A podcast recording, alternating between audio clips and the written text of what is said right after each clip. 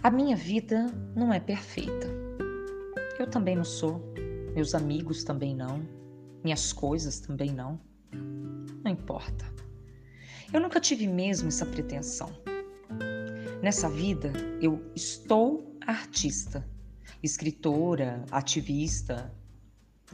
O que eu mais queria era viver de um modo que eu pudesse considerar significativo.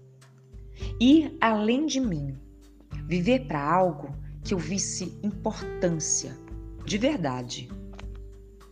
Então, eu escolhi um caminho de sacerdócio.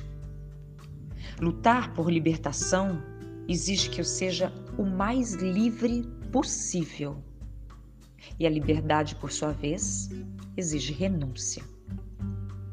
Essa parte não foi muito difícil, porque eu nasci pobre, pobre, pobre de marré e poetisa.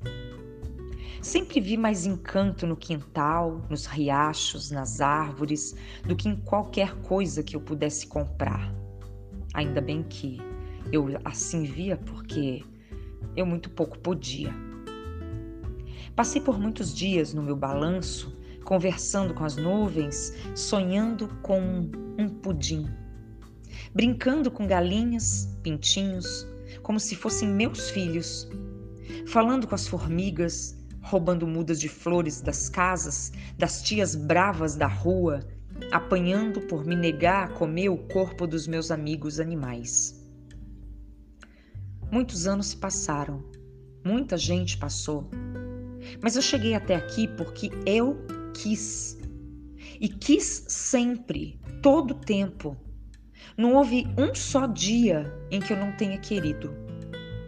Mesmo quando tudo parecia nada, quando doía, quando parecia um sonho só ou até um pesadelo. Eu nunca duvidei, nunca titubeei, Nunca cogitei abandonar o que para mim era a extensão da minha respiração.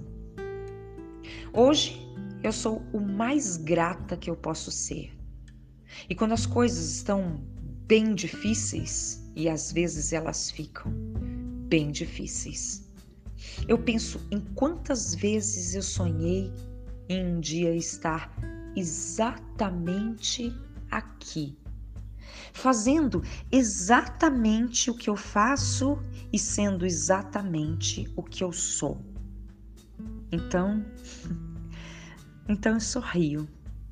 Coloco minha capa de chuva amarela, pego um baldinho de ração, água, vou até o quintal e aí eu beijo um pato, um porquinho da Índia, agarro um sagui, dou um abraço na árvore, e aí, aí eu agradeço mais.